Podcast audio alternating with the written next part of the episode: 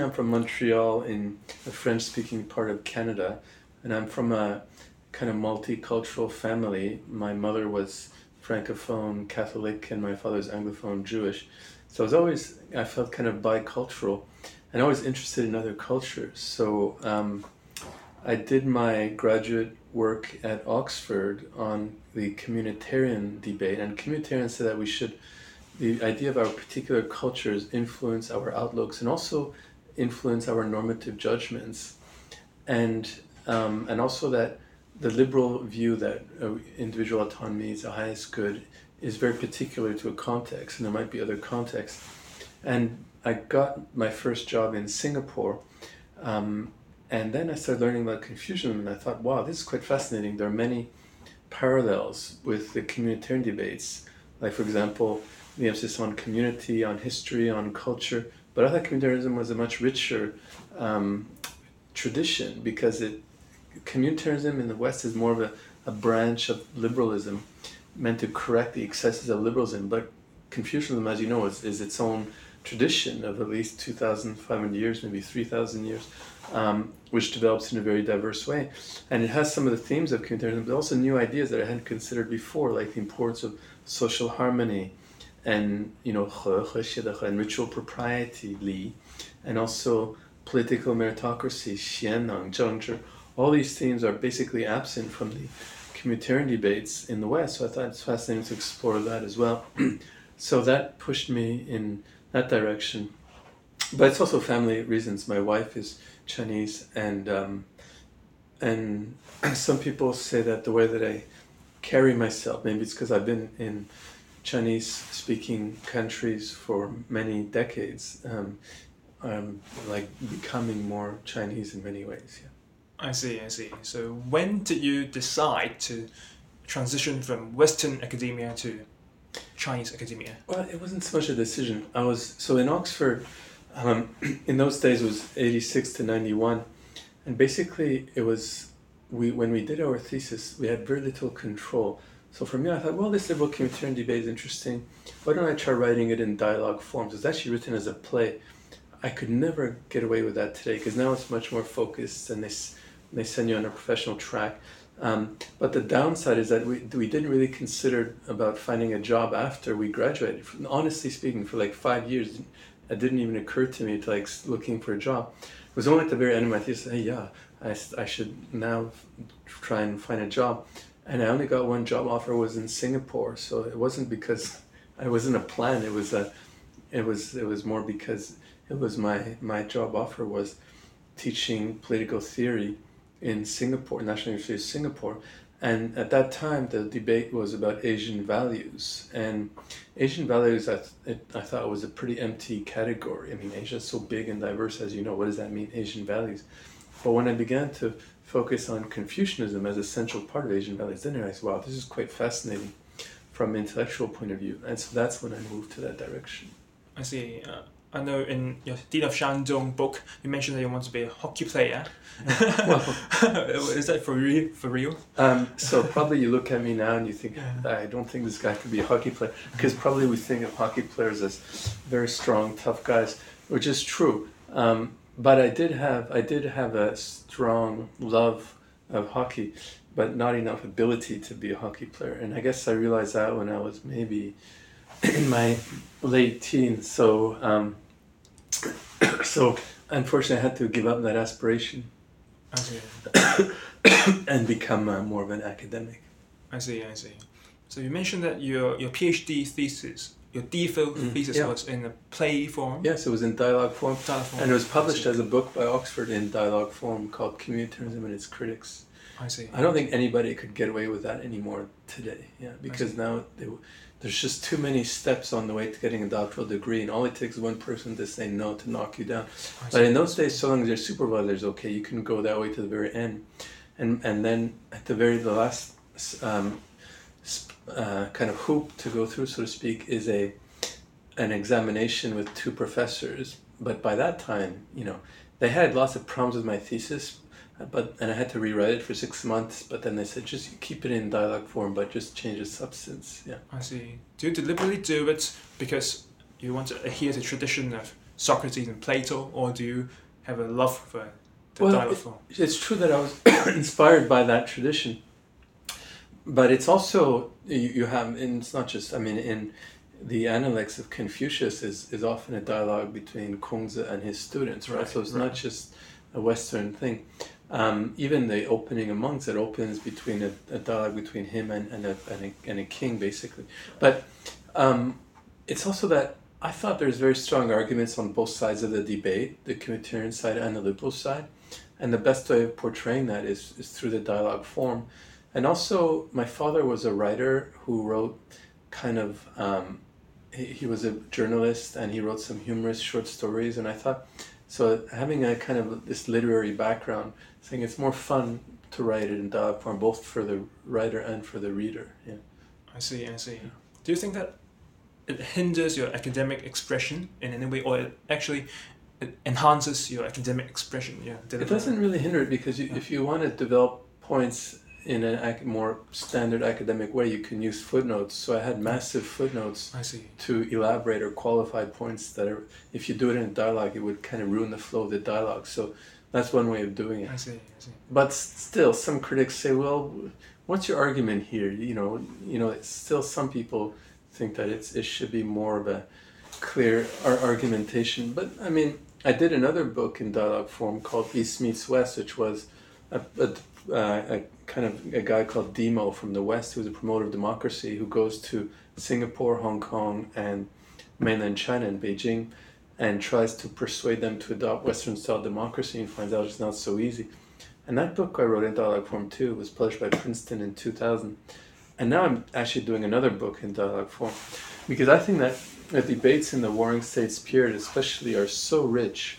Um, and they were debates, you know, like Xunzi and his student Han Feizi, they're very different, right? Xunzi is more Confucian and Han Feizi is more legalist. So I'm currently writing a debate, uh, sorry, book in dialogue form where I take their ideas and then I make them argue, but set them in a contemporary setting and argue about contemporary issues. So, for example, one chapter is a debate between Xunzi and Han Feizi on whether law or ritual propriety Li is better at dealing with corruption, or another one between Shang Yang, the legalist, um, and Meng Zi you know, on on whether um, you know whether there should be a, a war, for example, with Taiwan. So yeah, Oh, I see. I see. That's quite interesting. That's very Yeah. interesting. Yeah. And that's very interesting because we all know that dialogues uh, are more fun to read yeah, in a lot of ways than standard academic yeah, discourse. yeah. And yeah, about the East and the West thing. So let's proceed to another question, which is uh, quite interesting. Um, what do you think uh, are the differences between um, the style of faculty meetings in the East and the West? Well, I, I think there's huge differences, not just East and West, but Uh, I mean, even within China, and we include Hong Kong as Yeah. part of China.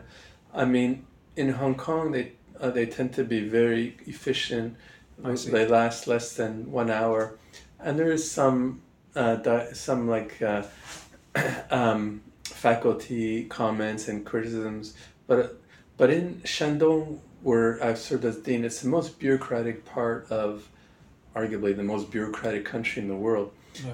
and the I was I thought as dean I would have a lot of authority to decide, but it turns out that we have a collective form of leadership where the meetings we had uh, there was one dean and then um, four vice deans and three party secretaries, and each one was in charge of a different part of the faculty.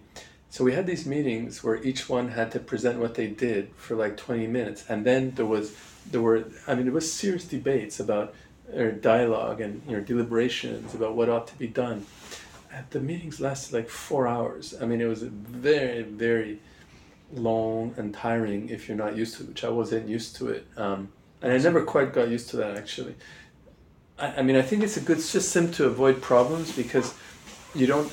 There's no. You can't just have a leader who comes in and just says, you know, I want to do this, because it has to go through this collective leadership. So if it's a bad idea, they tend to get eliminated after all this deliberation.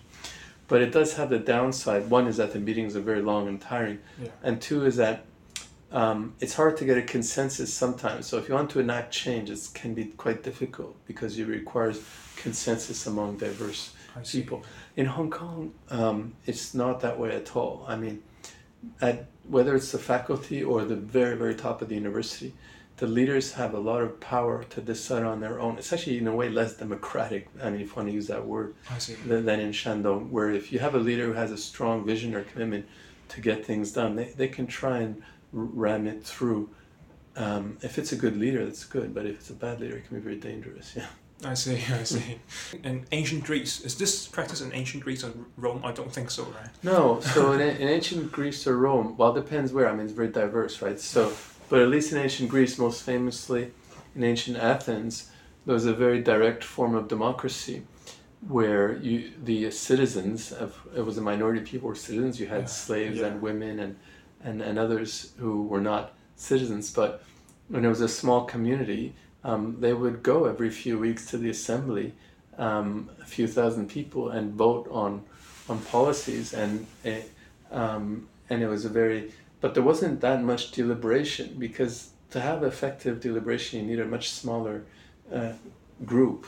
If it's a few thousand people gathering in a direct democracy like in ancient Athens, it, tends to be the, I mean, this often maybe I, am influenced by Plato, who was who was very upset because the leadership, the, the democratic Athens condemned his teacher Socrates to death, right, based on very dubious grounds. Um, but it, it and also not to mention that sometimes they go to war against Sparta in, in a way that led to terrible consequences. So if it's a huge, if it's a few thousand people in a direct democratic setting, it's hard to have deliberation and it's very easy for emotional arguments to hold sway and to lead to bad decision making. Yeah. I see, I see.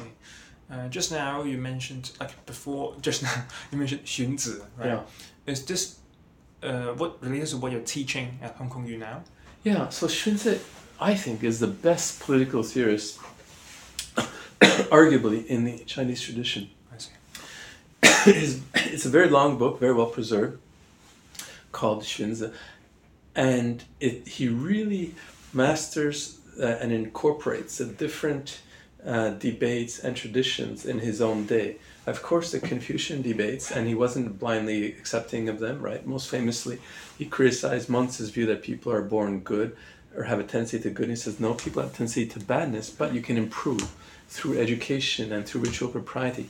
But he also bore a lot of insights from the legalist debates of his own day and from the Taoist debates and even from Mozi. So although he criticized them by name, but he also incorporated some of their best insights. So it's really, he was like, I mean, the closest equivalent I could think of, honestly speaking, is John Rawls' The Theory of Justice. What made that book magnificent is that he really in, incorporated and took the best of so many of the diverse debates of his own day utilitarianism, uh, liberal, kind of more, you know, Kantian liberalism, and some libertarian debates, and some Marxist uh, ideas, and put them together into a beautiful work theory of justice. That's what Xunzi did, and and it, it's a it's, it's such an underrated work, and and even in, in the Chinese history, it was underrated because of the view that he influenced the bad legalists, and but actually. Um, now it's being re- revived massively. There's actually more books now on and works on Xunzi than on Mengzi over the past two or three decades. Um, so finally, it's coming back. So I did teach a whole course on Xunzi at Shandong University um, in Chinese. It was a seminar actually. So we went through the, the work very very slowly.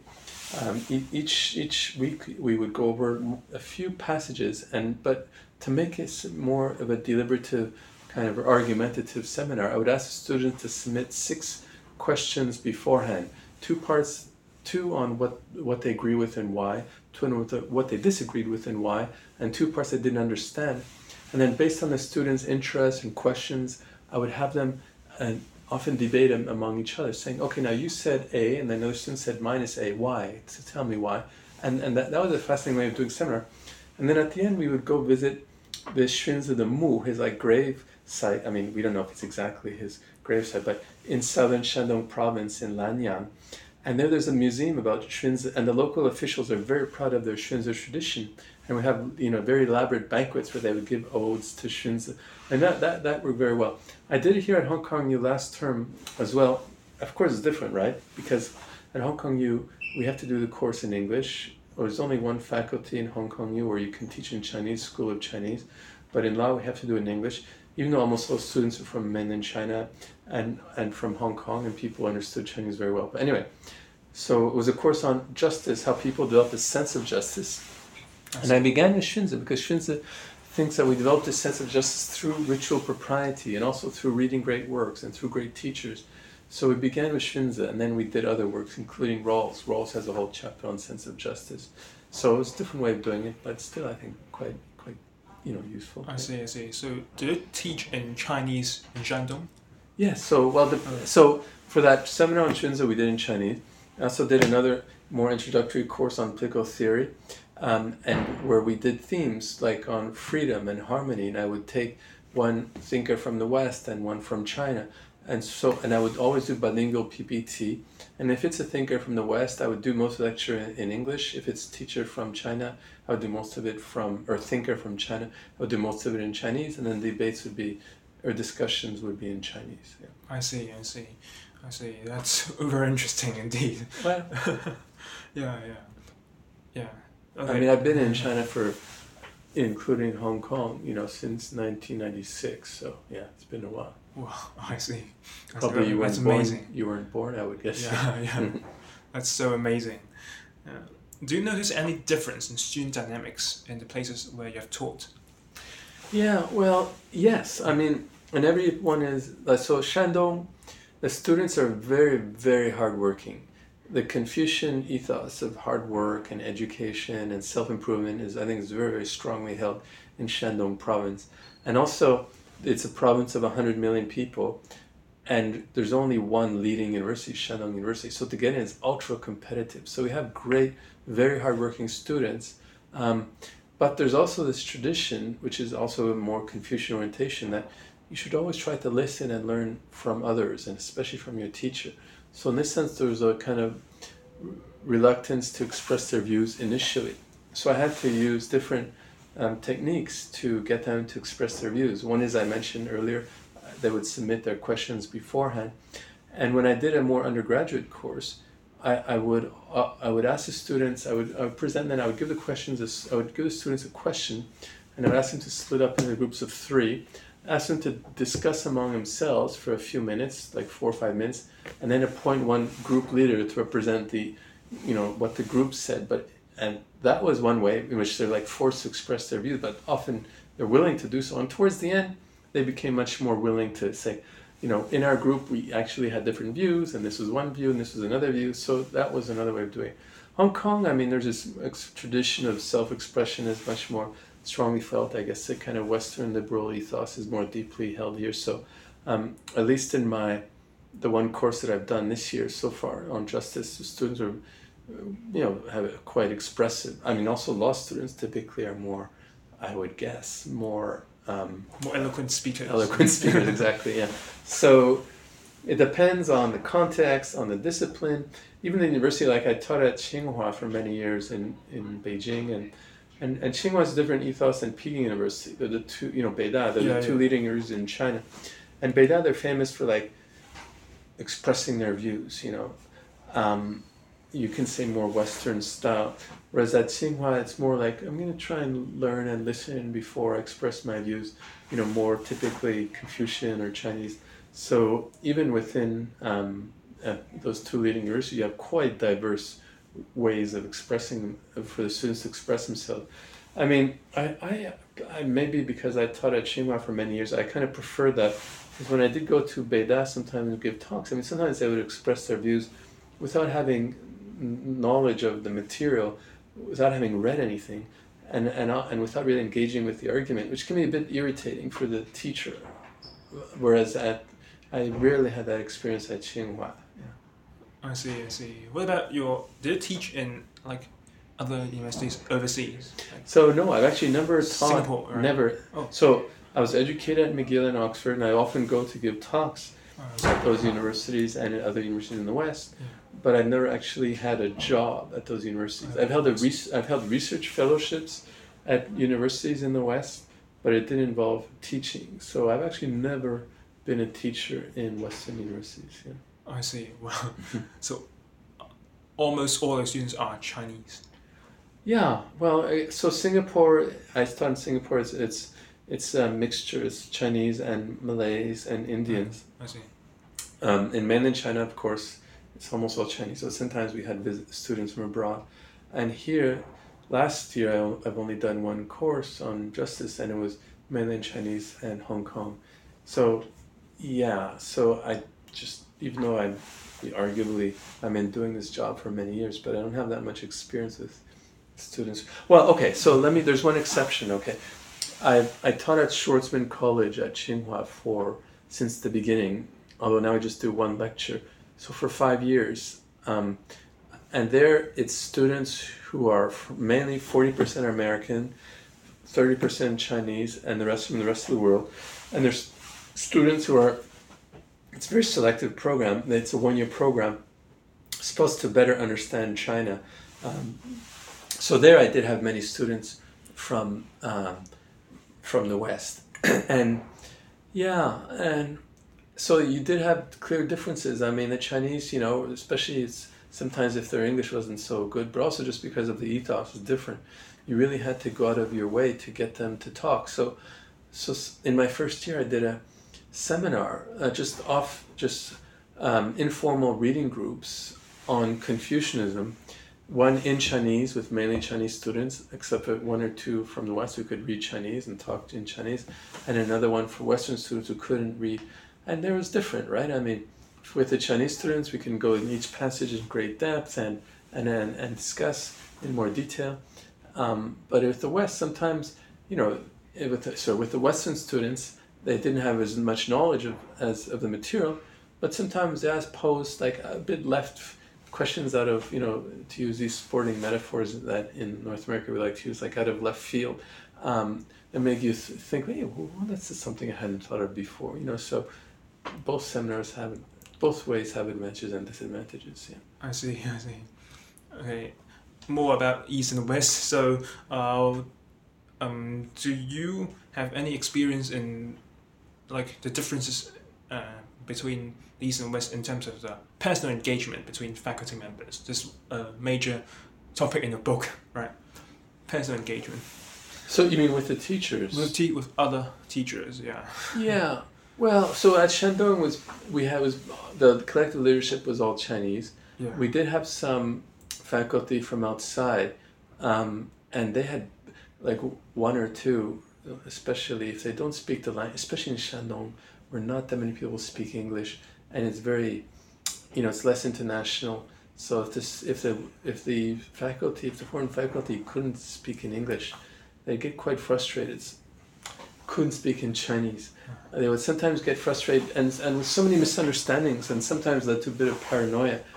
Um, so, but in if you're, but if if it's Beijing or Shanghai or Hong Kong, obviously you can get by as a, or Singapore, obviously, um, you can get by as a foreigner without speaking um, Chinese.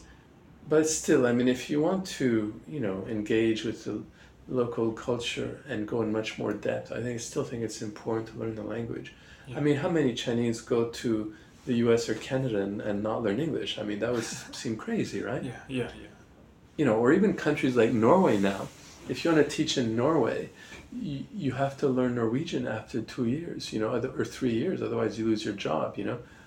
Um, so you know, people foreigners look at China and they say, "Oh, now there's you're almost there's less emphasis on English, and well, you know, the rest of the world works that way. I mean, China is more or less the outlier where you can you can get a job there without learning the local language, you know, or Hong Kong too. I mean, in the future, twenty or thirty years, there might not be that. You might, you, there might not be many teachers here who don't speak um, some some form of Chinese. Yeah and it may not be a bad thing. I see. Although maybe I realize my views are controversial, especially in Hong Kong. Yeah. yeah, I see. In your book, you mentioned an episode about drinking culture. Yeah. In Shandong. Yeah. Is there any difference in the Western world? Let shut off. Yeah. Um, yeah. So um, it, the idea of drinking it's it's a kind of Confucian thing, but maybe more broadly in Chinese culture. But it's more so Shan, it's more strongly felt in Shandong province, which actually does have the highest alcohol per capita consumption in China.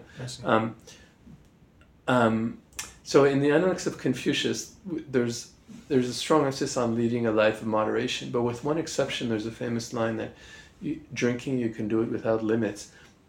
And the basic idea is that I mean I guess you have a similar idea in the symposium in in uh, in Plato's symposium where Socrates you know is kind of praised for his drinking ability, um, but the basic idea is that drinking is so important to forge social bonds and to forge a sense of community and eventually to make people care about each other and develop a sense of compassion. Um, that's when, re- and, so, so, and, and in Shandong, especially in more formal occasions, but even in inform, informal occasions, the drinking is highly ritualized. You would never drink on your own. Like, like if I'm, you know, if we're having, if we're at a table with four or five of us, and I'm served alcohol, I would never drink it without uh, without doing a toast with others. It would be the rudest thing, and it's highly ritualized. Where the, and depending on status, people would give a toast or many toasts. Um, and and give and sometimes try to give toasts that make people feel welcome and also generate a sense of joy, make it humorous, um, and and and eventually everybody on the table would be incorporated. Um, so that that's one reason why there's this there's this drinking culture. Uh, but it can have a dark side, and I didn't write, write so much about that in this book, but in an earlier book that I wrote with Wang Pei, who's a teacher near here in the School of Chinese, who's also my wife. Um, she's as a young younger female she's more aware of the dark side which is that especially outside the university context. It didn't in the university context you didn't really have that. But outside the university context there can be heavy pressure on women to drink and making them feel very uncomfortable. Um, and and more generally not everybody likes to drink. So i mean there's an so in the university context it's fine.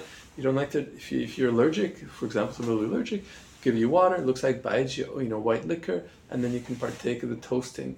Um, but sometimes it can take ugly forms where people are forced to drink even though they don't want to, and it could lead to, especially those who have less status and power, and, or women might feel oppressed in those situations. So I'm not, I don't want to glorify it in any way, but it, it does take a much more. I mean, let's use the word civilized form in the university context in Shandong. Yeah. I see. And you've never experienced it in any other universities in the world? Not nearly as much. No, I mean I've I've served in many other universities, but for one thing, there's less emphasis on drinking, and to the, when there is drinking, it's much less ritualized, and seating arrangements are, quite set in stone as well, depending on status and age. People would sit in certain spots, but again, it's not meant to to only um, give you know face to those who have more power. It's it's it's meant ultimately to make sure that everyone, even those with less status and power, there's somebody sitting next to them to care for them. You know, so it's meant to make everybody feel part of the community.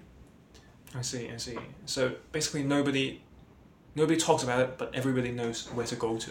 Um, they do talk about it, and and people and there's words to describe it. So it, it is. I mean, it's it, sometimes it's not, but people sometimes it's especially if it's uh, a foreigner or somebody who's not even from Shandong province then you would explain a little bit about the you know underlying theory behind it. So in this earlier book, um, Just Hierarchy, we actually have a diagram in the opening introduction which shows where people would say, why you describe in great detail the theory as well. Yeah. I see, I see. That's very interesting indeed. Uh, let's move to the topic of research sure. and writing. Uh, are there any differences in the process of, like, the vetting of proposals and the approval grants in Hong Kong yeah. and Beijing or in Shandong? Yeah, so the, as you know, the longest chapter in that that book on the Dean of Shandong is a chapter on censorship, and that's really um, the most unfortunate. Like, I, there's strong emphasis on academic meritocracy in mainland China now. The more you publish, the easier it is to get promoted, um, and and that involves applying for grants um, to um, and but there's also a side which is not so meritocratic, which is that sometimes the grant, especially in my field, political science or political theory, you have it has to be conformed to kind of the dominant ideology, um, and and if it doesn't, it would just not be approved. Or sometimes grants are not so intellectually outstanding get approved more because they conform to dominant ideology. So of course that's terrible from an academic meritocracy point of view. Um, in Hong Kong, so far we don't have that as far as I know although there might be more constraints than before, you know, but I, I'm just guessing. Like if you want to write on Hong Kong politics now, there might be more constraints than before. Yeah. I see. I see. Do you think that the research of Xunzi is actually popular because it conforms with the official ideology? No, no, no. Xunzi is a great thinker, and he specifically says that at Junzi you owe your obligation. Like if you're an, an exemplary person, owes their obligation to the Dao, to the moral way, not to the leader. Um, and so Xunzi is very explicit that the, the moral foundation of politics is is, is, is what's is what's important, not whether it conforms to the official ideology or not. So Xunzi is very is a huge comeback. It's more of an, an academic comeback because he's a brilliant thinker who expresses, who synthesizes so many diverse um, intellectual currents of his day into a beautiful theory, and the theory itself is Confucian foundation. He does have his students went rogue, like Han Feizi and, and yeah. Li Si were both his students, arguably. I mean, I'm not 100% sure. And for them, eh, the legalist way, Fajia, is that um, the main aim of politics is to strengthen the state, strengthen and enrich the state, right? Fuguo Qiangbing. Um, that's very different than their teacher's view. So, to, the legalist view is maybe more common now than it used to be um, for political reasons rather than intellectual reasons, but not in the case of Xunzi. For Xunzi, it's more for academic, good intellectual reasons that he's made a huge comeback. Yeah. What about Taoists and Buddhists? do they are they becoming more popular in the intellectual world? Yeah. So in China, oh, it's been it's this true this. I mean, people ask me, you've been in China for so long. What's been the major change? I mean, the major change is, is the comeback of history, and with in so Confucianism is part of that, but so is Taoism and legalism and and legalism um, and and Buddhism. They're all making uh, huge comebacks, um, both in terms of in terms of academia, but also we can call it like civil society. I mean, where it's it, it's at the levels of society that are not under direct control of the state, where there where there's huge interest um, and revival of those traditions as well, um, and and and and so, I mean, of course, Shandong province views itself as a center of Confucianism. Um, so it's less, you wouldn't, you would have less of an emphasis on Taoism and Buddhism in Shandong province, but other parts of China, you would have much more of that. Yeah. I see, I see.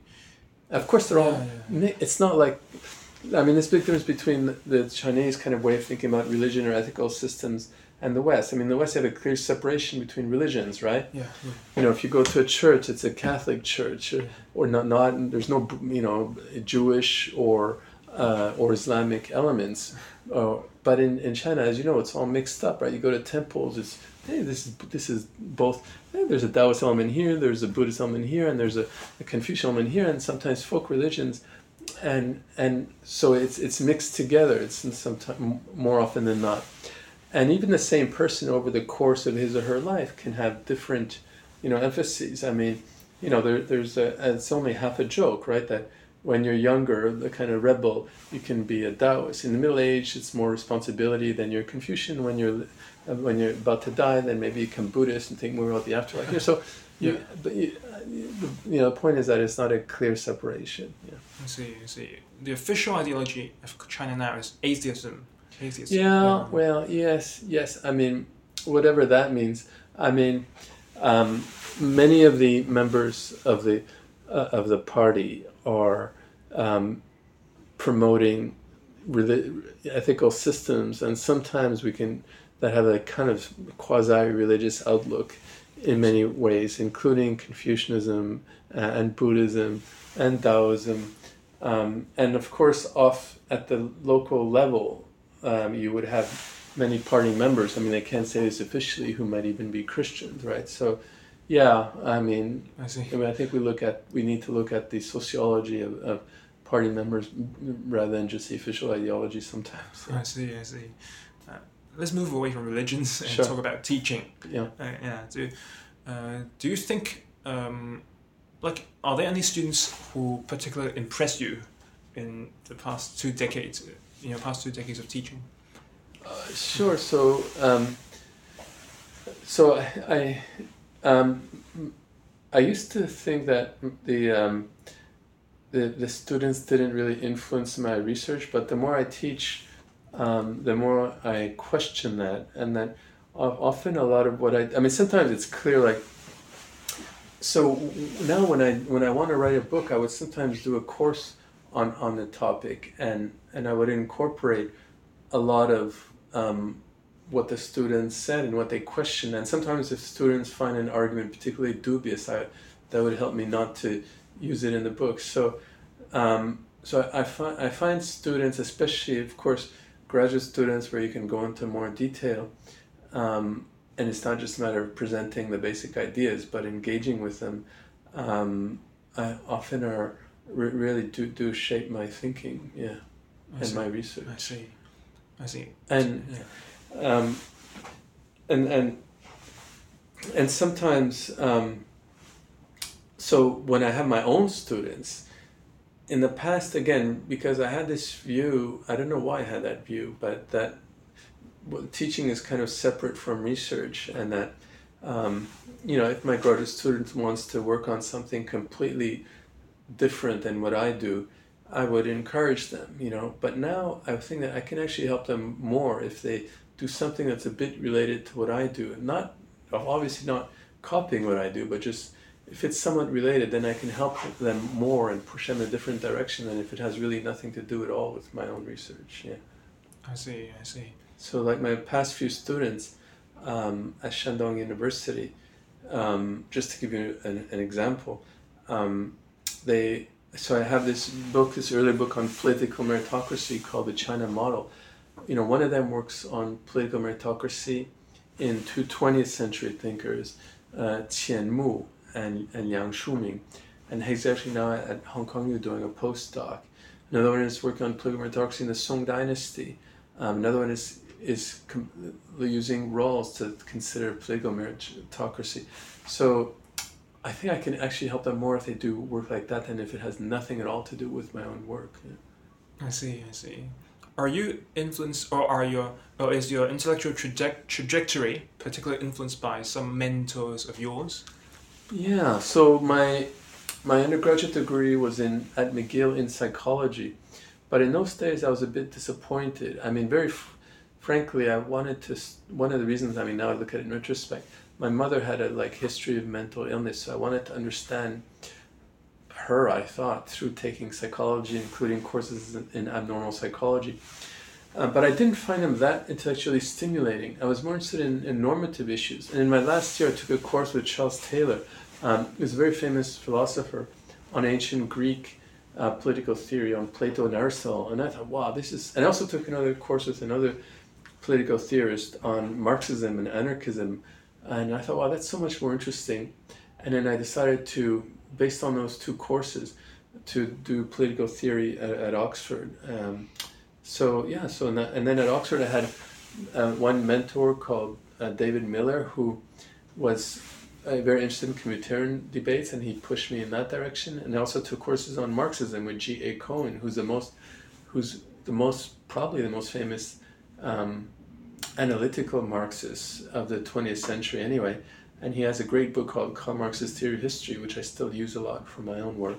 Um, and then later on, I also um, did, uh, engaged a lot with other uh, professors that shaped my thinking. Yeah. I see, I see. So, when do you decide to do postgraduate studies at Oxford? After you taking the courses on Aristotle? I guess I guess I always when I was an undergraduate I really was decided that I, I, I would try to I was I kind of felt that I would be an, an academic. But it's only when I took those courses in my last year that I found wow this is where I want to go in political theory. Yeah. I see. I see. Um, okay, I have um, one very big question. Uh, that is, what do you think uh, political theorists can contribute to the world nowadays? Well, um, well, that that's a good question, and it's not easy to answer. I mean, look at I mean, if you want to think of Kongzi as a political theorist, he had very little influence in his own day, right? Yeah. I mean, he roamed from state to state, trying to persuade rulers to adopt his ideas for improving the morality in politics, and he didn't have much success. and then he went back to his home state of Lu and just became a teacher. Luckily for us, and and then and it's only like 500 years later in, in the Han Dynasty that his ideas began began to have influence. Um, so, and of course, and in the early in the Greek tradition too, like um, Plato, you know, was, and Aristotle are both kind of political failures, more or less. Um, and I mean, it, so and later on, I mean, you know, the, very few political theorists have a direct positive impact on politics in their own lifetime. But if they write works that inspire future generations, they often do have some uh, impact. One is they serve as a crit- as a way of criticizing the status quo, because political theorists they develop ideas that are meant to be both morally defensible and also political realistic to a certain extent, right? It's not like science fiction where they, they, they write they invent theories that have nothing to do with the empirical reality. So I mean, this is a bit. Um, I mean, that's maybe that's being unfair to science fiction, but anyway, so they, they, so they try to develop ideas that are morally desirable and to some extent politically realistic, and and more or less um, work according to the way that our empirical understanding how the world works, right?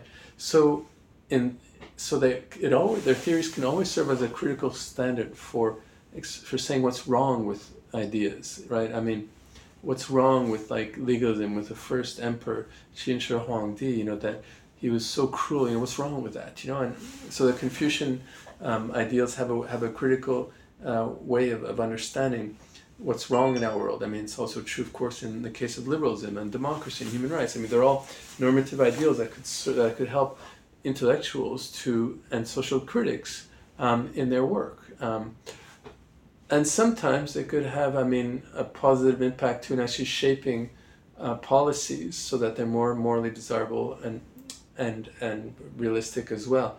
I mean, I think that happens less, and sometimes it takes decades, if not hundred years, for that to happen. Yeah. But at least as I think it's important for political theorists to be there, and, and not to give up hope that the world can be improved.